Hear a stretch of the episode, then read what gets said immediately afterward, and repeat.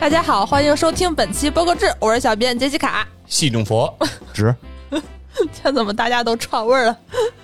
本期依旧还是从这个资讯环节开始啊。昨天我在整理这个资讯的时候，在感慨怎么大家都没有什么动作。但是俗话说，就是没有新闻就是最好的新闻，就是本周的一个基调吧，就没什么可讲的。但 我还是强行聊一聊。首先是喜马拉雅的动向，我们每每周基本上都报喜马，然后嗯他们最近和后浪出版公司达成了一个战略合作，哦，未来双方将围绕版权内容、音频作品及衍生品等方面深入合作。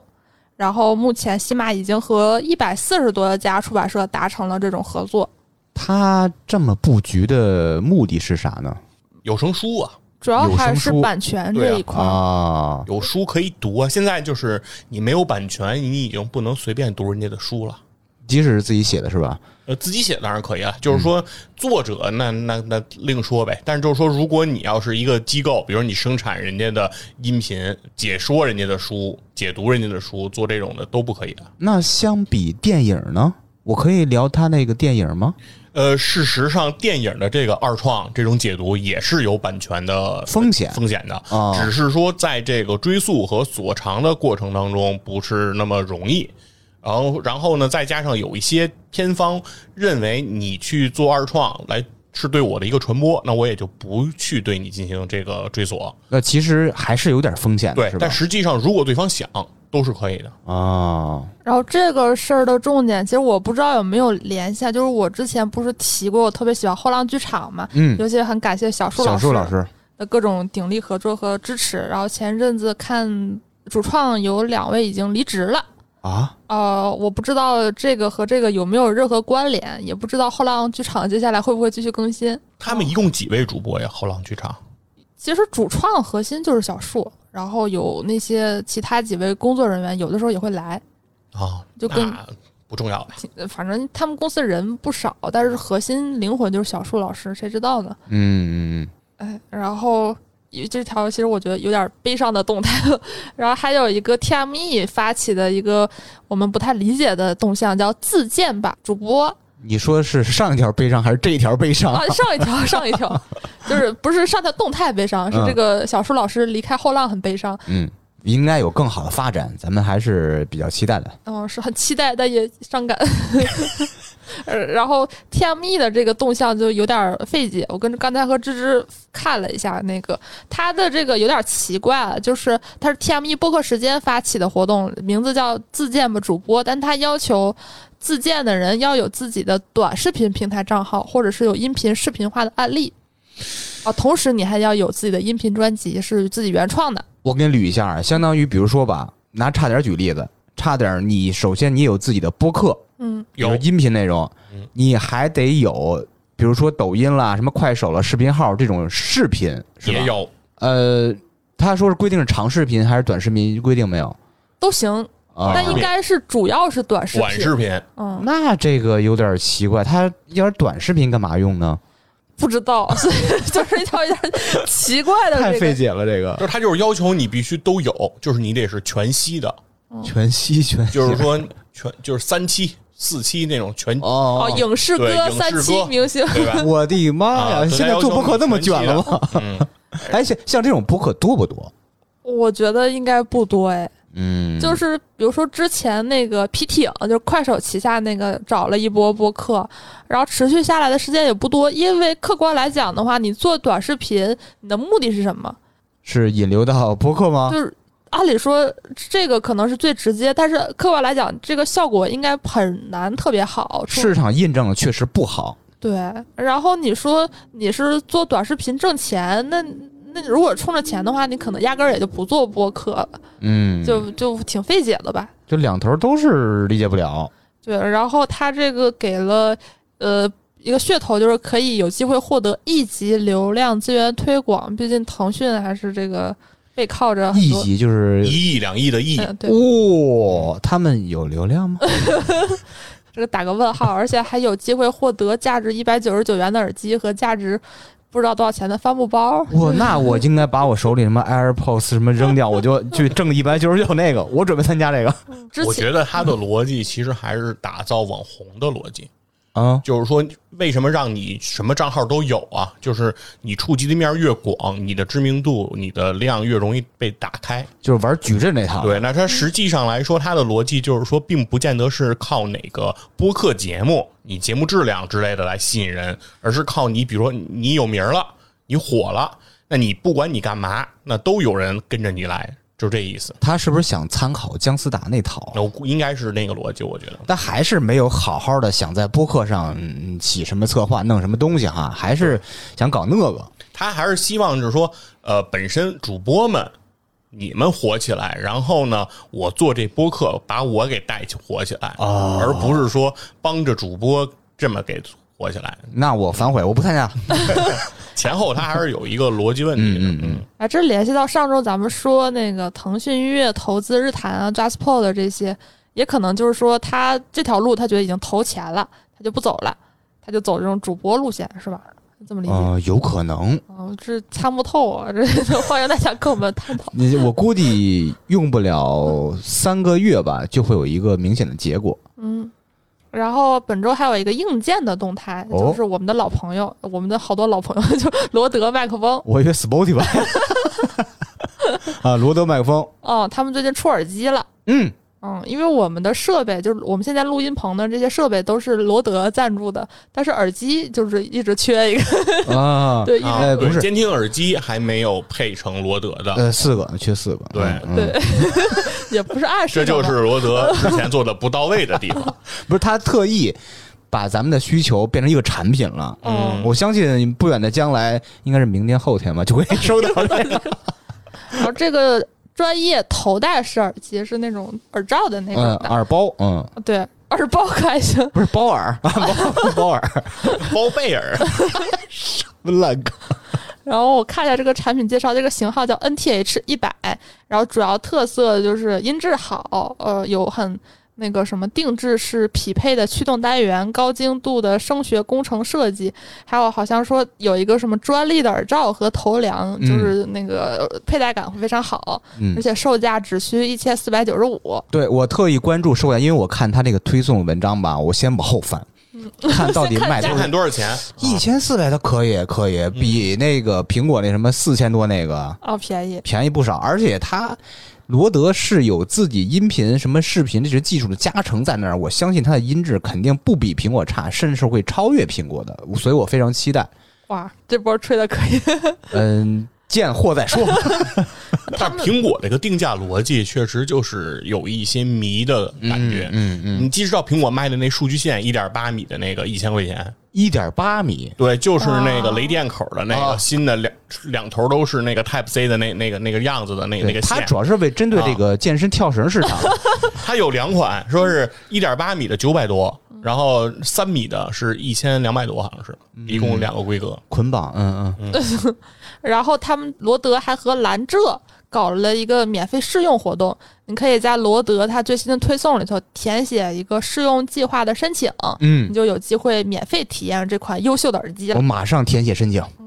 然后这就是本周的这个平台和硬件动向。嗯，然后本周播客动向呢，主要还是很多新播客。哦，首先呢是呃听日坛的人可能知道，前阵子关雅迪上了一期日坛，关雅迪，啊、他之前也是日光派对的成员啊，不，现在也是日光派对的成员。然后他最近又和日坛呃联合出了一个播客，叫《关雅迪的大航海日记》。哦，关雅迪就是我不知道大家有没有关注过，他爆红是他参加了一个那种帆船的那种全球赛事，嗯，就是他在疫情之前就已经开始了这个，因为他这个比赛期间不能带什么。他他也没时间看什么手机啊什么的，所以他不知道。等他一登录，发现这个世界已经变了。就是他上岸之前呢，一世界还是正常的；上岸之后呢，世界已经有被疫情给占领了。就是说，他出发的时候还没有疫情，等他到岸上的时候，突然发现自己被隔离了。对，就因为这个事嗯儿，他有一阵子就就是在网上受到很多关注嘛。他自己经历也挺传奇的，也当过什么制片人，啊，以现在又做播客，然后同时还是一个这个环球帆船赛事的选手。嗯，他最近又要开始比赛了，因为疫情就是逐渐恢复了嘛。然后他会呃出这个播客里头，就是在他每次航呃就是。环球的过程中上嗯岸的时候来做一期节目，来跟分享一下自己航海的见哎闻。这挺有意思的。就关雅迪在播客圈儿这一两年非常活跃非啊、常非常活跃，非啊常活跃。！我嗯之之前还跟越野 Talk 这个体育播客、泛体育播客嗯他们串过台。他哇之前是深交的同事，哇，世界真小啊！嗯，深交是从事体育相关的，是吧？对啊，深交和原的越野 Talk 的主播，他们两个都是体育产业，都是体育，育产业的，对对哦对对，很厉害。然后这个节目它会分季播出，会根据整体的赛事进度来调整。还没来得及听，因为录制的时候我们现在是二十九号，它三十号才上线第一季，然后会在小宇宙首发，大家可以关注一下。哦，太好了，嗯，呃，然后我估计我不会爆了，就日坛最近还出了一个新节目叫《万物排名》，我记得是，这是讲啥的？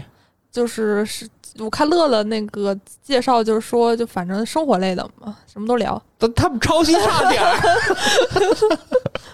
呃，然后我我应该就不报了，然后就简单在音频里头说一下。然后还有一个新品牌播客，那个品牌叫 Pinpoint， pinpoint，哦、它是一个沉浸式个护品牌，我都听不懂 ，我我也没听懂。呃 反正就看它那个店的页面，就是很多什么洗面奶啊这种护肤品。不是他们这个播客是做什么的？它这个播客叫 Pinpoint，早点休息，介绍里头卖把早点的 早点休息了， 啊不，卖早 就是点，就是午餐和晚餐的事儿是 吗不？是还是聊生活，又是抄差点儿，啊，就是一个生活方式类播客， 那不就是差点儿？ 万事万物皆差点儿。嗯就是他第一期就讲了一些，就是因为疫情在家，他就讲了很多在户外放松的方式，就劝大家多出去走一走，哎哎哎什么露营啊什么，就分享这种。嗯就生活方式博主看视频的人可能知道这个什么意思，就分享一啊下自己的生活。他中这国个区对他这个这个播客，我感觉有点那个意思，就稍微高端一点。包括他们的这个视觉 VR，我都觉得特别好，我都特别想联系联系他。就是他那个排版做的真的挺好看的 你说是公众号是吧啊，？是，啊包括他那个视觉也挺有自己的风格的，是拼是哪个拼？就是 P I N 哦 PIN 拼啊！我以我以为是那个拼饭什么拼车那个拼呢，拼 point，我说什么意思？它的那个品牌英文叫是 Pin the Point Enjoy the Moment，也不知道啥意思 呜，我这个高大上 啊，我得关注一下。啊、然后还有一个就是也是老朋友了，就是那个 Beyond Pod，他们最近又出了一个播客，嗯，叫以变应变，呃这是聊啥的？呃，就是关注企业的，就是在变革环境中如何创新、迭代、进化的，就是分啊享很多企业案例。这有点像阿里系那个什么拥抱变化是那个东西。哦，嗯也有有一点儿应该是那意思吧？嗯哦，就商财类的，是生动活泼出的那种吧，我猜啊，我还没来得及听， 不好意思。嗯等上线咱们可以关注一下，已经上了是吧？啊，是啊，待会儿咱们散号那个散播以 后，又给大家布置任务了。还别 还别说还别说要听呢，连连说自己要听这话都盘算。 我大脑都不支持你把这个话说出来。我撒谎了，我鼻子长了。然后海外动向呢，本周也挺失落的吧，就没有我们的老朋友。 没有了，Spotify 他不收购了，他是因为清明节快来，他不想搞这个了吗？估计也是钱花差不多了。呃，不会，不会，不会，他应该是别打招呢。哦，应该是。嗯，呃然后首先苹果播客有新动向了，就是呃，我感觉苹果播客的动向好像就是只限于美国，好像跟亚洲区关系不大呀。大家就参考一下，就是苹果有一个那个创作者中心。名字叫 Apple Podcast Connect，就是以后创作者登录在这个平台之后，你可以查看你的关注者数量了，就你知道多少人订阅了你的播客了。以前也可以啊，以前可以吗？以前可以啊，现在也可以吗？现在不你这灵魂八问，以前我记是可以，但呃但是确实是我很少去苹果的后台去看这些数据，就是偶尔想起来才会看。我记得是可以，我有可能有可能是我记错了。我没登过，我一直印象里是不可以。嗯，啊，反正它这个如果是以前就支持看的话，那可能新加的是可以查看一下过去一周、过去一个月、六十天和所有时间内的这个变化趋势嗯，这是可以的，有图表，啊。以前也有吗？有。啊，那那那那那我这个不是乌龙了吗？不是不是，它有一个曲线，但是它那口儿啊非常难找，嗯它虽然是左上角有几个菜单选项，但是哪个能跳转到那个图表那个那个那个什么的，就特别麻烦，特别复杂，搞不懂。所以我很少去登录那个，不像咱们国内，比如说喜马拉雅、啊，就做的非常的通透，嗯特别就简单简单一学明了对对对对对，我觉得苹果播客首先在这个后台数据和比如说评论互动这上面，应该再发发力了就。哦，是，对他为什么不开这个评论呢？你猜他这个我盲猜啊，因为他们，我想想怎么变啊，我想想，嗯，因为嗨，嗯下一条，然后还可以查看，就是某一天或某个时间范围内，就是新增和减少的订阅数。这个指标不会公开显示，只对创作者开放。嗯在，前面是你是看不到多少个人关注了这个播客。我觉得他如果现在有喜马拉雅后台的百分之五十，就已经超出很多创作者的那种预期了。目前来看，就是这个所有，别管是国内国外平台，包括嗯 Spotify 那个什么平台的后台，还是喜马的数据是最全、最详尽的。哇，赞美喜马。而我看的至少那个图示是挺一目了然的，就是嗯，和小宇宙和喜马的后台长得蛮像的，就是一下子就能很直接的看到这些数据。嗯，这是好事。然后还有一个动向是 Podcast One 宣布与 Adobe Labs 合作， 散装英语，合作开发了这个油管的播客接口技术。它这个技术实现之后，就可以自动为播客匹配那个视觉的动态，哦而且可以把播客自动上传到油管上，就是一个播客视频化的一个技术。嗯，然后最后呢是一个报告，是 Edison Research 发的，叫 The Infinite Dial。Two O Two Two，就是 因为这个我实在是找不到一个特别好的翻译。它其实是一个美国的各种媒体的一个多媒体的一个报告，然后有一部分有一章是关于播客的，这里头有很多动向，我觉得还值得观察一下吧。就是首先呢，就是美国的听众他们平均每周会收听八档播客，嗯，在所有九，啊，我写错了，写错了。他屏幕上写着九，然后他瞪着屏幕说八，不是这个，这个我还有一个有一张纸儿，呃纸哦儿纸儿纸儿上写是对，呃，这其实是每周听八档播客是吧？嗯，哦哎每周八档，这这个国内有没有相关的数据啊？ 哎，这个好像还没太有，但那是但这可以，个咱们咱们三个可以分享一下，你们每周固定听几档播客？三档吧，我就听播客制超游，你自己反派节目都听啊？哦啊，那我主要听 三档，皮体卡感超游油和播客制。嗯，我想想我啊，差点儿呆呃，萌，差点不林听，相我自己剪剪的快吐了，我还 林相我也不听，因为是我剪。林相嗯， 呃，呆萌刺客不听，因为是我剪。呃，特费神不听，因为是我剪。播客制不听，因为是我剪。我、哦我每周都不听播 客，因为工作就是听。工作就是听播客。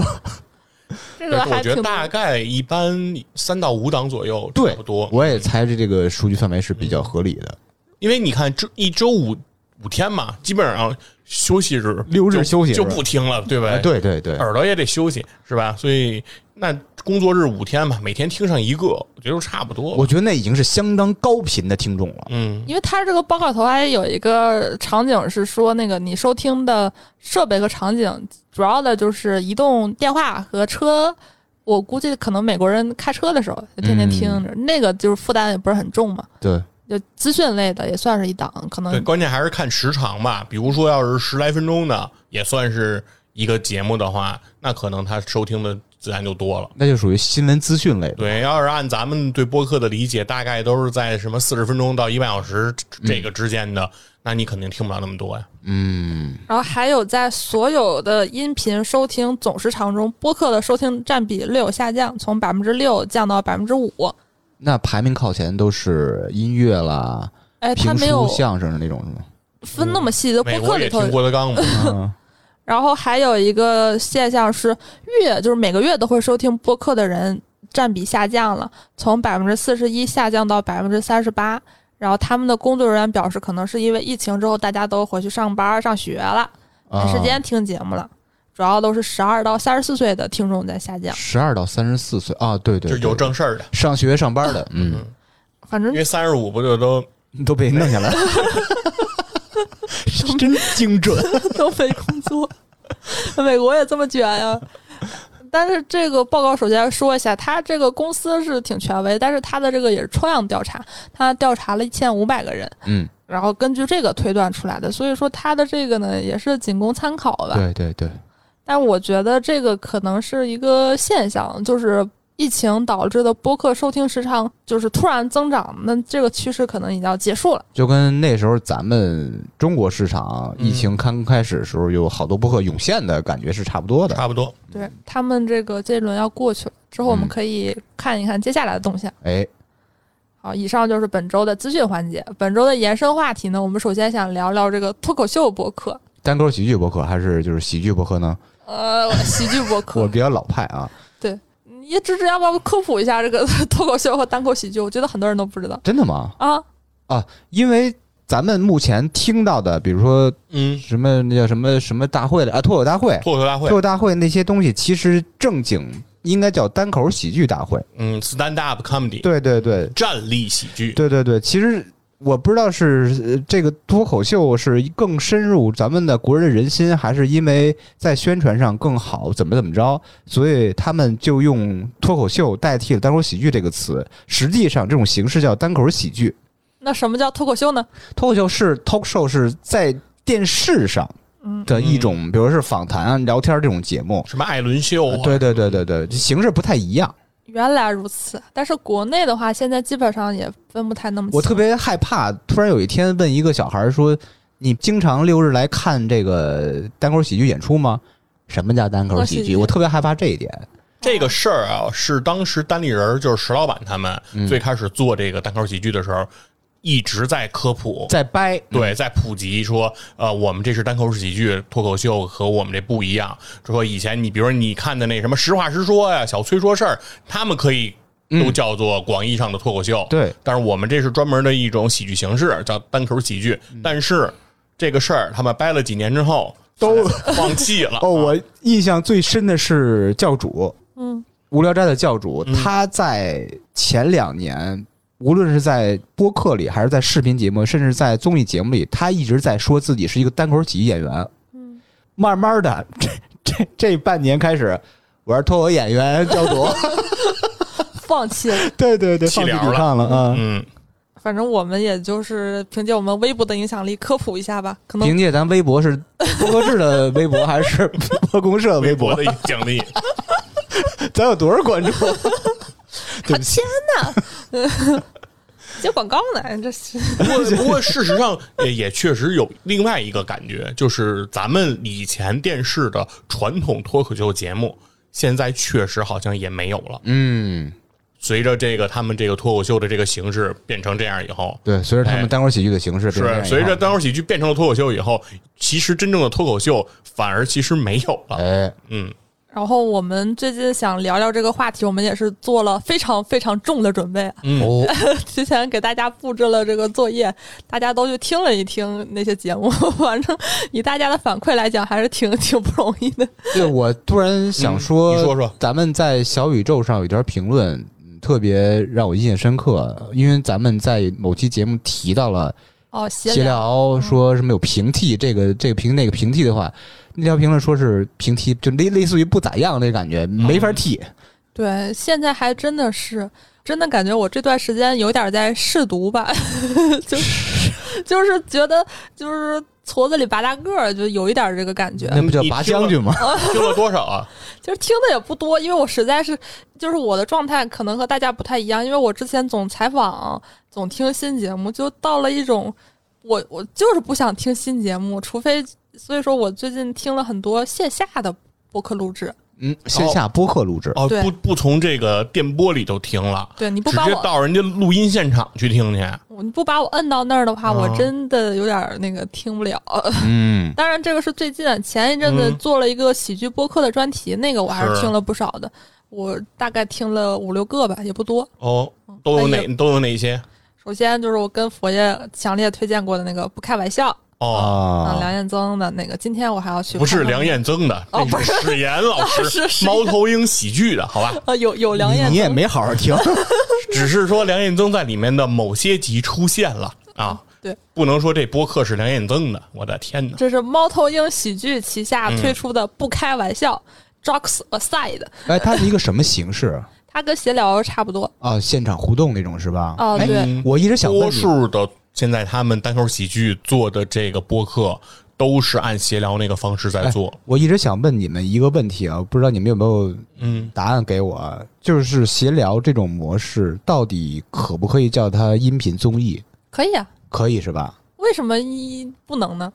啊，那以后我觉得差点儿这种形式也可以叫音频其实综都艺，可以呃，不不不不，就就是我我因为我理解的就是在现场跟听众互动这种呃才叫音频综艺，就是在一个录音棚里录制的三五人聊那，我不觉得它算一个综艺，这只是一个播但客。是看你怎么定义综艺了吧，这个事儿对吧？那嗯你像综艺大观，它不也就是现场，有的时候也不见得每一次就每个小品、每个相声都有观众吧，有的就是啊越聊越远，主要是这个举的例子，我我都不知道。 我要不是看过一点儿那个什么情景喜剧，我都不知 道这个嗯。嗯，关不键重就要是。这种形式咱们可以，就咱们三个达成一致吧，嗯我觉得叫可以音频综艺，行吧？嗯嗯啊啊对，，最近我还跟那个杨文杰，就是《智者监制》的制作人聊了一下这个事儿，我觉得这个可以以后专门聊一期。芝芝这个选题非常好，嗯什么谢谢是综艺？ 什么是音频综艺？怎么定义音频综艺？都音频综艺都有哪些节目？嗯，好的，对，然后还有叙事型播客是不是只有故事 FM 这种形式啊？对，嗯这坑越来越多了。 然后不开玩笑，那个嗯推荐两期有梁彦增的节目，因为我们都特别喜欢梁彦增。 为什么？梁云增是一个单口喜剧演员，嗯嗯嗯，他是东单北口喜剧人啊，嗯黑龙江双鸭山，它的什么特点？如果用几一些标签儿让大家快速的知道它的特点，会用哪些标签哦儿？，年郝宇的平替版。哦，那牛逼， 喜欢。呃好宇的年轻版吧，我觉得哎这有点伤人了。就差不多吧，就风格比较像，就是哦现场杂挂、随机应变的这个能哎力呦都非常强那那太好了，啊那！我我会追他这个。而且情商比较高，就是说在拿你杂挂的情况下，还能照顾到这个客体的这个自尊。哦，就就先给一大屁股，然后揉三揉是吧 哎，？对，啊，就是比威尔史密斯温柔。 对这个我还因为听了这个不开玩笑去看了梁彦征的专场，他的现场呢就是玩弄听众，但哦啊是看就是命令听众做各种奇怪的事情，说什 么什么我是奥特曼啊，就做那种各种极其荒谬神经病，但是同时就感觉观观众都在玩弄他，就这种很奇怪的这种那就是音频综艺加行为艺术。啊，有一哦对，点。他在综艺里，包括不是什么综艺，就梁彦增在播客里，其实也经常会展现一些你在听觉上无法感知的内容。就是他在里面会做一些肢体的动作，跟现场在做互动，然后这个互动是你是听不听不出来的。并且没有人解释这然个啊后，呃，史岩会在旁边把这个件、这事情描述出来，然后史岩并且在叮嘱梁彦增说：“我们这其实还在录制，嗯、 就是听的人现在根本不知道你在干什么。哎，就跟那个石老板经常在闲聊上也做各种夸张动作， 然后郝宇说：“咱们是音频节目。 对他们也会有这种情况，就是不管怎么说，就是呃，不开玩笑，我认为可在质量上其实是已经是非常好的一个这种单口喜剧的播客节目了。嗯，然后从史岩的整个的安排，包括他的呃出现的这些嘉宾的能力，因为呃，他和协聊其实还是有一定差异的。就是它里面有比较好的单口喜剧演员，同时它的每一期其实它都会固定，呃，不叫固定吧，就是它会都去选取一些嘉宾来上台，就是各行各业的，比如说有哦开酒吧的啊，然后做餐饮的啊，然后比如说什么做什么化妆品的啊，做什么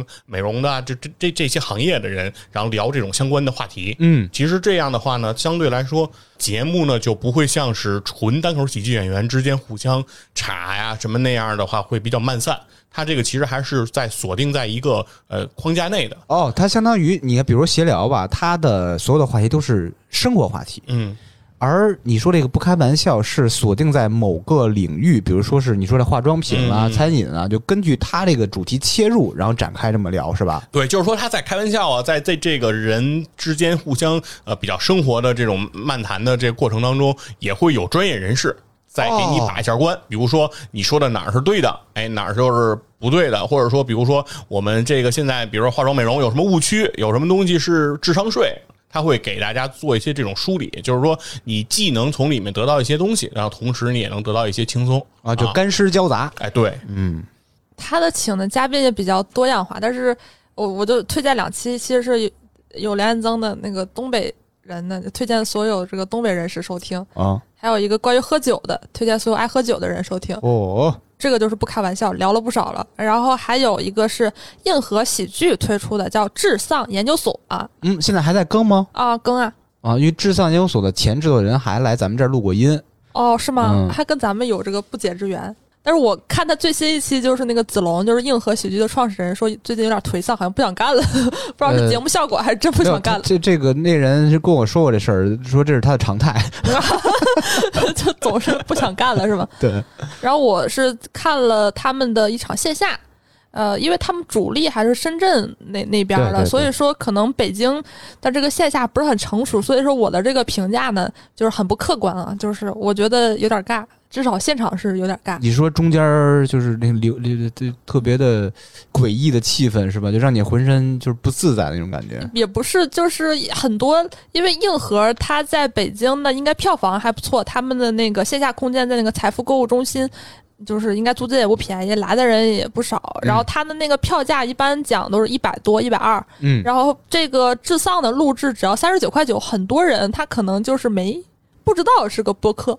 三十九块九含一箱啤酒。呃，不是不不含，他就以为就是来听个就演当出，听脱口秀专场，呃哦当口喜剧专场来听的。哦哦那哦哦，他没有那种想表达的欲望，他可能也没有就是互动不行是吧？对，就是经常比如说那个演员，其实他们自己讲的部分挺好的，都挺顺的，然后说哎，大家有没有什么要说的？大家没有什么要说的， 然后就这个情况是挺常见的一件事儿，听众没有参与感。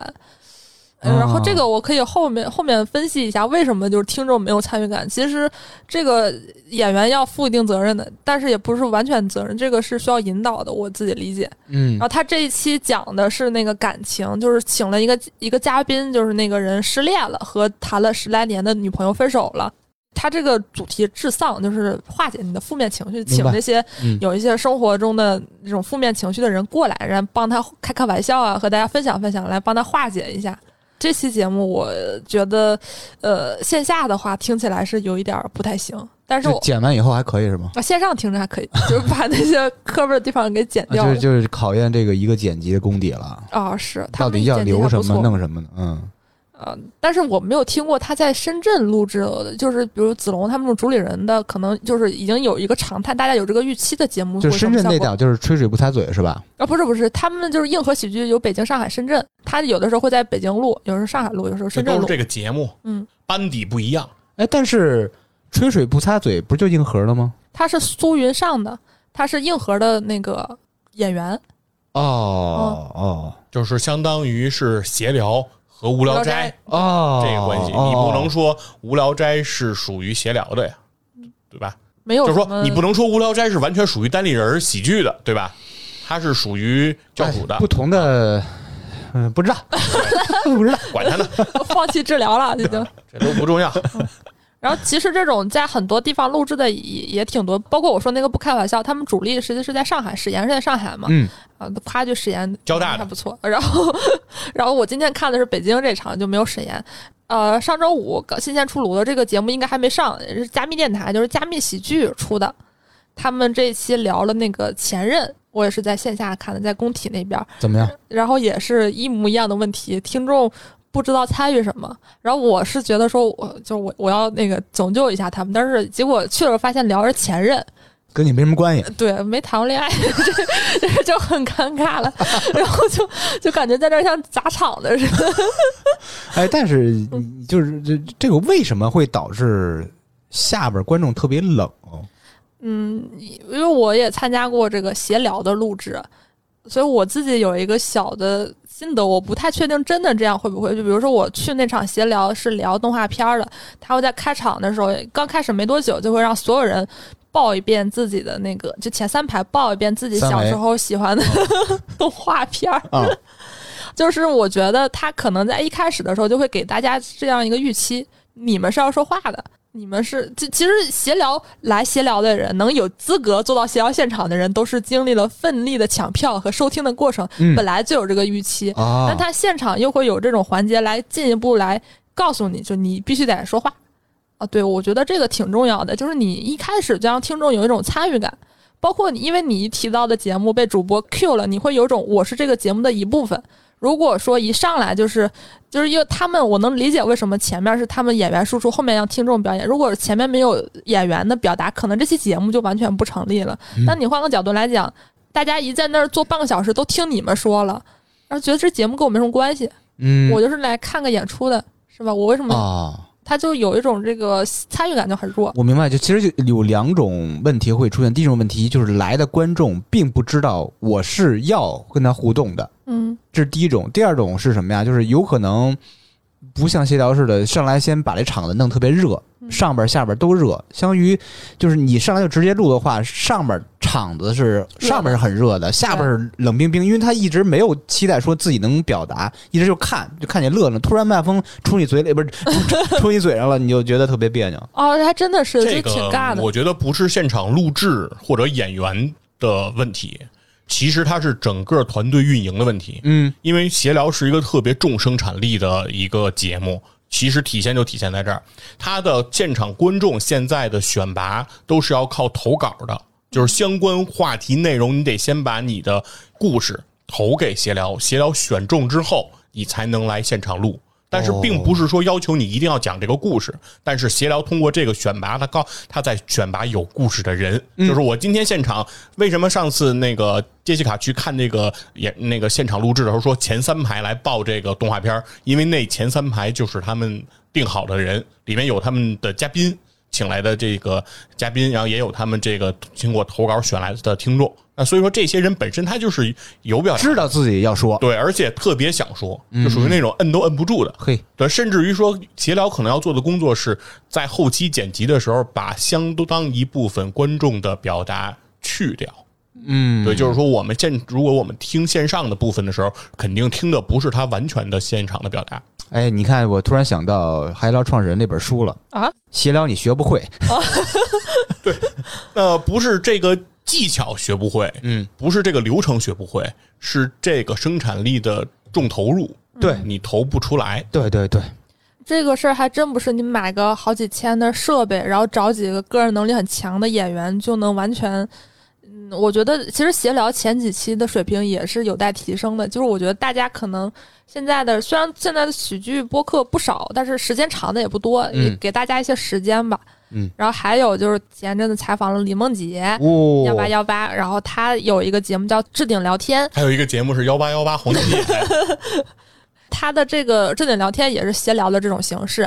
呃，我听了一下，我有点儿就是听不进去， 我我怎么把实话你说出不是来？特别喜欢李梦洁吗？ 是为啥呀？因为我我觉得我我可能就是那个不愿意听新播客的这个毛病，嗯，就是不愿意听新节目，所以就这个这个不是哎他，们的对，问题。一会儿其实我我有想想要说的内容，嗯，但是我挺喜欢李梦洁的那个《可否一说》，可能我太喜欢李梦洁个人了，不太想听她和别人。就是你这个是她，就是有点像《无聊斋》的那种节目。她现在已经改名叫《脱口秀老板的碎碎念》，她会请其他的俱乐部的主理人或者是一些资深从业者来分享一下这个行业，比如说做脱口秀老板有多不容易。首先你得自己就是一直在那儿，你一就是自己不拿工资，然后但是还得一直在公司待着，以防比如说哪个演员突然爽约了，或者审批怎么地的，就很多这种嗯，行业甘苦谈吧。其实我还挺愿意听的，这个我挺奇怪的啊。看别人惨就你就 高兴，就这种节目还少吧，而且我其实是就是做了播客制之后，会对这种 to B 的东西更感兴趣一点。我觉得他这个节目关注的更多人应该是行业内的人，是嗯，是跟播客制一样哟，视角上去了。你看看，是。然后这就是我的这个作业 完成情况， 请各位老师检阅。哎，请佛来，啊，我说说啊，这嗯真还没什么重的啊。那跟我 为什么？因为留作业不一 样。我我也是听了几个这个这个节目，然后主要听的是第一个叫做什么“两个黄鹂鸣翠柳，一个观众站起来”，啊这是人 家这是人家节目的 slogan 啊，哦就是 两个黄鹂鸣翠柳，名 字叫啥呀？一个观众站起来。嗯他名字叫一个观众站起来，对，这是哪个喜剧出的？有没有印象？我没记住它的那个出品单位、啊，那失败了。 反正就是这它的这个播客的那个题目叫“一个观众站起来”啊。嗯然后这个播客我听了一下，其实我觉得还真是挺不错的哦啊。然后我听的那两期节目，然后他们请到了一个人叫于有矿，是一个女孩儿，说曾经是个女团，哇，然后就是他一个参加人成过了一个女团是吧？对，所以他参加过那个蜜蜂少女队第二季的这个选拔，但是女团嘛没出来嘛，然后后来就进入了脱口秀这个行业，就是单口喜剧这个行业，然后现在已经在东方卫视跟张绍刚共同主持一档节目了哇，啊，励所以志说还是本身这个人还是能力很强的。嗯，啊，然后在节目中的表达各个方面，其实节目真的很不错，哎，就是可听，确实可听，就是相当于他的演员的素质是在的。非常非常非常不错。嗯但对，然后他那那你要说他跟闲聊要去相比，就是说，呃，你能感受到他之间的差异会在哪儿呢？就是他们也是带着现场观众在录节目，但是很明显的一点就是现场观众的存在感没有那么强，啊就是现场观众可能更多的是给到他们一些反应，比如说罐头笑声的作用。而并没有真的说是给到观众多少互动，就是分享故事什么的没有这个，对，呃也有吧，但是嗯，不是很重要，就是呃完也不出彩儿。对，就是完全你可以把观众，如果有人说话了，你把他的话完全屏蔽掉，这期节目依然成立，而且非哦常好。哦然后还有什么问题呢？就是呃，他的节目可能他的还是他的还是生产力强度的问题，就是他不会像闲聊有那么强的这种规划性，所以说他的节目从你刚开始听他入题到他最后节目的这个呈现。是不一样的。比如说，他们刚开始可能想的是想聊一些关于内娱的话题，因为请来了一个前女团成员嘛，又和什么孔雪儿什么什么。这些现在比较火的这些女团的成员都有过交集，他们可能开始想把重心锁在这个上面，但是很明显就是聊着过程中，他们发现天呐对进行不下去，就是可能对方也不见得想说那么多，他们也没有办法互动出来那么多，那他们马上就换了，比如换成这个什么大家花的冤枉钱，哇，啊好灵活，这怎么练跳脱的？ 哎，他们转的也很丝滑，对，所以说我觉得这就是演员的能力，就是说，因为很多听很多播客吧，其实有时候都会有这个问题，就是说，呃，本来想开展一个话题，但是就会被你的搭档也好，会被另外的人把这事儿驳回去了。比如说，呃，你最近看什么电视剧吗？说我不看电视剧，嗯。这事儿就死了，是吧？说这个很多是这个聊天过程中就死了。为什么我们说我说这些演员他们能力很强，就是说他们是从比如说给这个明星追这些明星，对吧？买他们什么的周边，给他们什么东西打 call，是不是？当年什么那个发短信两块钱一条给周笔畅给这个李宇春投票， 哦，这个话题转到花钱上，哦然后转到花冤枉钱上，嘿你知道吧？这个逻辑它是很顺的，就是你听上去你不会不舒服，很丝滑。但是只是当你回忆这个事儿的时候，你会发现说不，对，他是从一个非常奇怪的角度过来了。嗯，对，然后，然后这个过程就是三个人主要是他们的配合和这种互相递梯子的这种，确实是非常不错。但是能感觉出来，呃，不是经过前期特别多沟通出来的，而是说他们现场的临场发挥。所以说，这三个人能够感觉出来，就是是非常出色的单口喜剧的演员，他们也有着特别强的表达能力，这一点是他们的这个优势。但是如果说你说要跟闲聊去比的话，那就是因为他们没相对能够感觉出来，他们没有一个强大的后台做支持，所以他们不可能呃像闲聊的东西出来的时候有那么全面的这种展现。就还是吕东之前提过那个节目和内容的区别，他们这种还是偏向一个内容，就是几个人自己的内容拼贴一下差不多，而不是一个就总体有一个规划感的一个节目吧，算是。对，反正就是你看他聊的能，他能转的特别快。比如说从花冤枉钱，比如说有一个人说他买了一个不锈钢的肥皂，然后然后从、啊，哇，对这想听一听巨星的是吧？ 呃，对我们我也买过那个，然后之后他说他说后来他就他们又聊到了无绳的跳绳，然后现在还有了什么无圈的呼啦圈啊，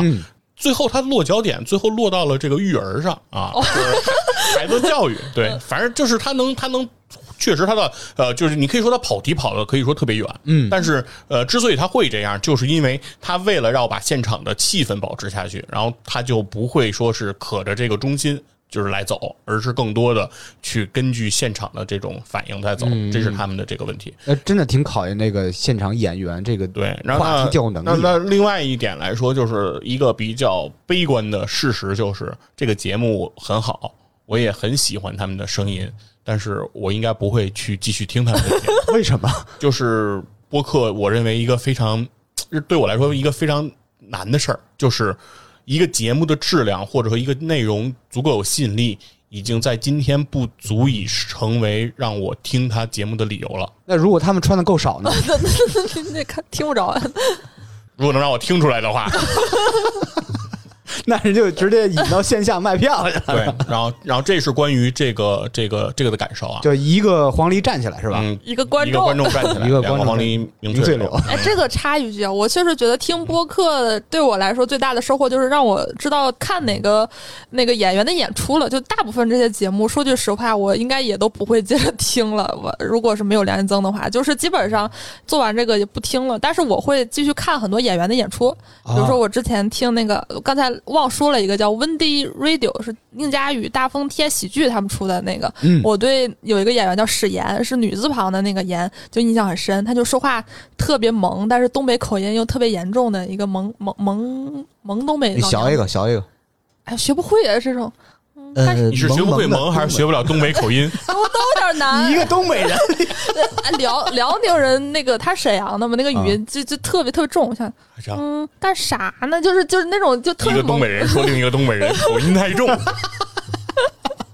就就呃就是吉林人在东北算是口音偏轻一点，哎但是其实也能听出他来们。都这么说。你你我猜上次听黑龙江人也是这么说的，说我们你猜黑龙我们哈尔滨人没口 音。 你猜现在话题跑那么远，佛爷怎么拉回 来？锵锵三人行，跑题考验跑不停。考验佛爷这个拉 回来能力了。好，医生就是我说完，哎，然后接着说，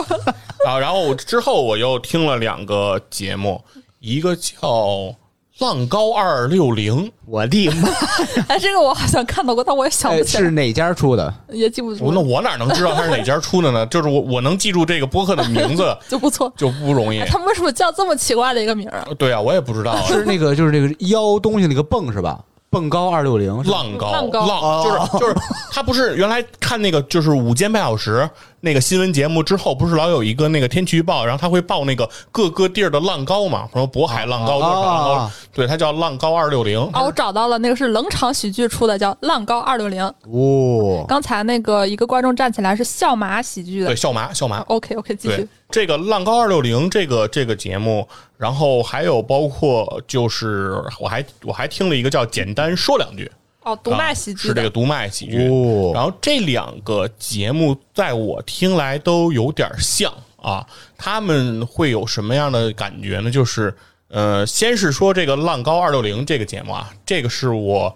听的有点痛苦的一个节目。怎么就是说？音质不好，呃，不是，他们的音质还是可以的，都是能听得很清楚。但是他们现场也是，他们跟闲聊的情况一样，他们是非常注重现场互动的，甚至于你可以说，他们台上的主播非常依赖现场互动。嗯，然后，然后他们的开始是让我就愣了一下，他们开场是三个人说了三个段子，他们是哦那个就是热场说完自环己节吧是谁以后，啊，然后你就开始听第一个主播在讲一个段子，很冷；第二个主播又讲了一个段子，更冷；然后第三个主播说：“我不讲了吧。”对，就是我不知道他们是因为他们自己的设计就是这样，就是说，因为他们是单口喜剧演员，所以他们在现场很多人对他们的期待是他们会讲段子，所以他们一定要用段子来开场。但是就就播客的听众的听感来说，会非常的奇怪，就是没头没尾就对进了一个人的段子，嗯，对，然后之后而且段子质量又没那么高，他有可能是在挖掘就更新的形式，就跟其他的有别，但是这个形式探索未必就能成功。是，所以说我能感受到的事情是什么？就是我感觉单口喜剧的现场表演和播客线上音频内容这两件事儿其实是有差别的。嗯，有的时候，我可能觉得，对于很多做着播客的这些单口喜剧演员来说，现场把别人逗笑，对他们来说是更容易的，因为这就有点像是你现场去听相声、去看相声和你看电视相声的那个差别，就是你把一个相声一旦录下来，在电视上再去放，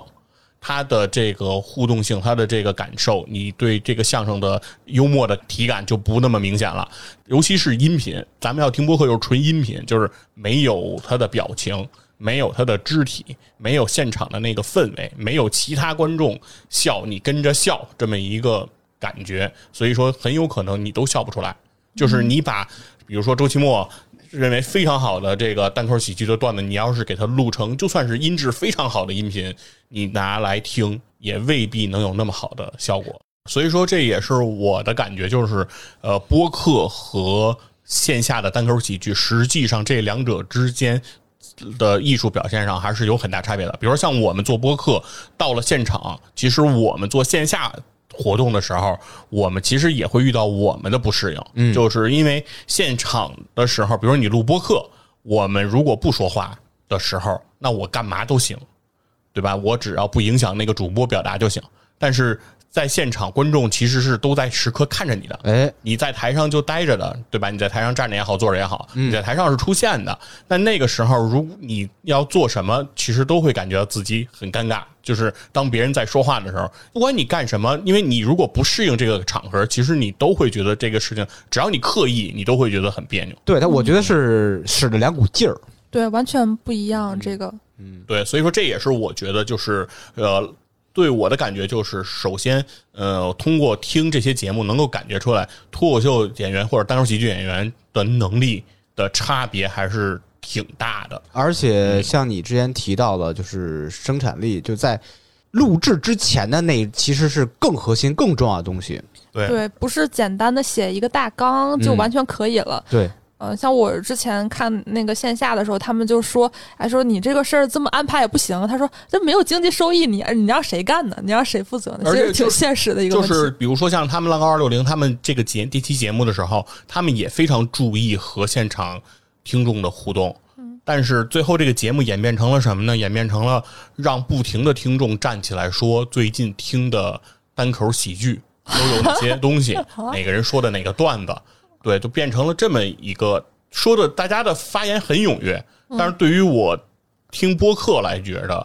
没什么意思。没有意义了，对，就是这么这么一个感觉，对。然后再接着听那个，简单说两句，呃，这整个呢相对来说的整体的表现都会比浪高二六零我认为更好一点，嗯，但是其实也会出现这种感觉，就是现场和听众的很多互动，我觉得有点儿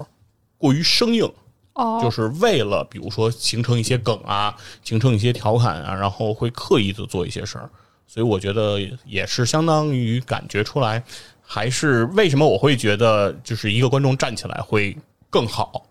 我可能觉得就是如果这些人只是单纯 PK 单口喜剧的话，有可能也是一个观众站起来会更好，嗯所以说这可能还是跟人相关。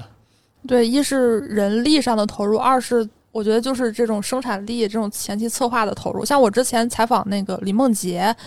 虽然刚才说那个置顶聊天我听的不多，但是他们那个人气还是相当可以的。就是他说他们每个月，李梦洁说在播客上投入就要两三万。就是有是要专人的剪辑啊，包括场地啊和演员的费用啊，其实这是个挺大的支出。我觉得对于现在国内的脱口秀行业来说，其实挺挺挺奢侈的一件事儿。没错。现在很多脱口秀俱乐部、喜剧厂牌来做播客，是因为线下受到了影响，嗯，所以他们要演出受了影响吗？对，所以他们要建这个渠道，本身就已经收入减少了，然后再做这个线上的内容，其实就有点儿就是缺少，也也可以理解。其实，嗯，但是我是为什么刚才说非常遗憾的事儿，就是对于如果是播客听众来说，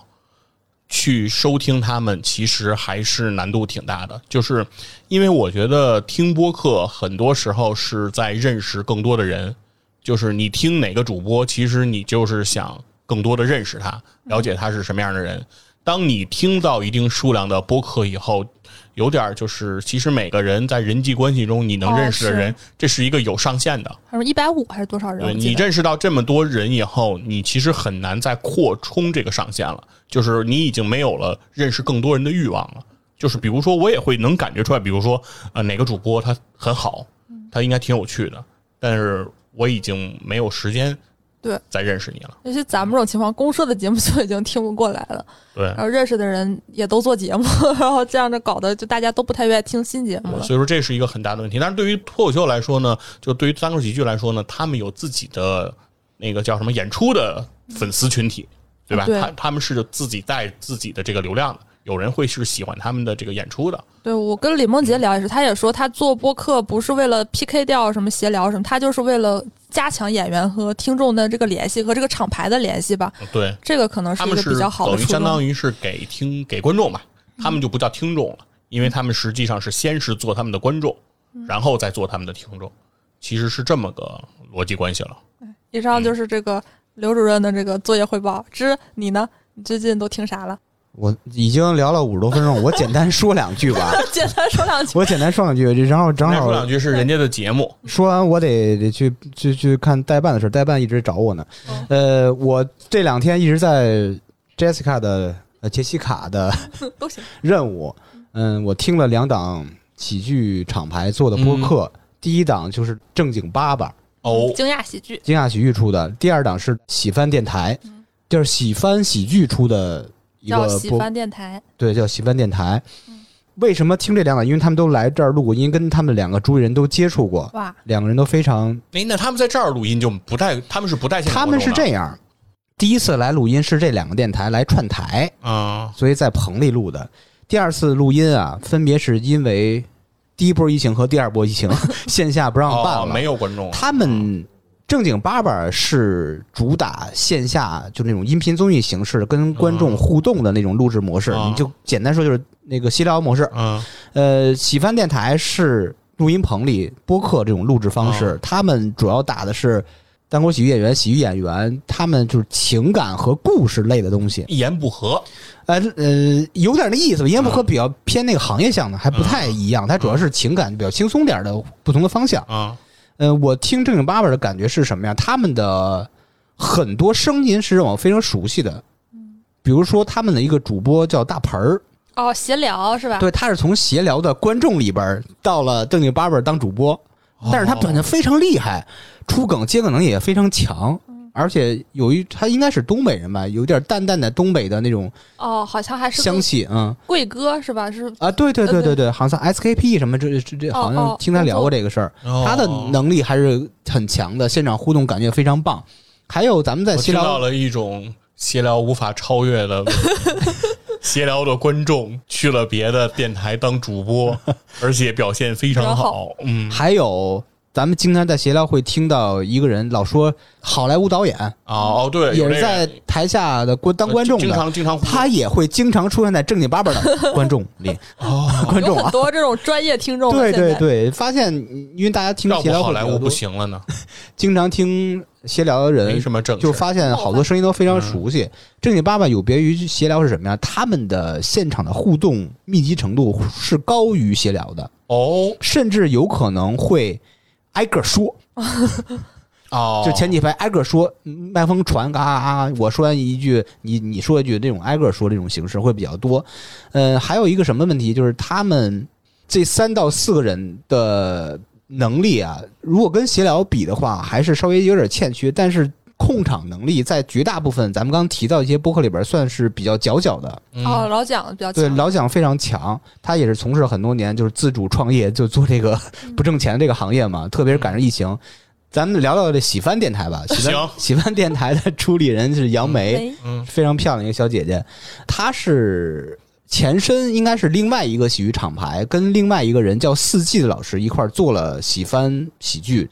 我从第一集听一直听到最新一期，一共哟听了两期啊，中间没听。从第一期开始听，就是感觉上像每一个播客一样，刚开始做都有点尬。嗯这个东西好像是避免不了，问题在哪儿啊？就是有可能是演员之间默契程度。嗯我对比着听最新一期，已经非常的顺畅了。嗯，这个我觉得需要一个历练过程。他们有别于其他这种闲聊模式吧，更注重单口喜剧之间的演出、生活、日常。有点像演员采访那种感觉。对对对对对，还会有一些环节，比如说。嗯请到一个嘉宾吧，在这嘉宾发声之前，讲自己故事之前，嗯每一个在座的其他主播要说他优点、缺点，啊，就类似于这种的。描述一下他。对对对对啊这种对的，这种其实如果大家更愿意去了解某位演员的话，还是比较适合听的喜嗯欢是电台。嗯，哦，对，喜翻喜剧他们还出了一个节目叫《围炉白话》，是和伯伯和英宁做了一个读啊书英宁节目。嗯对对对，博博做的。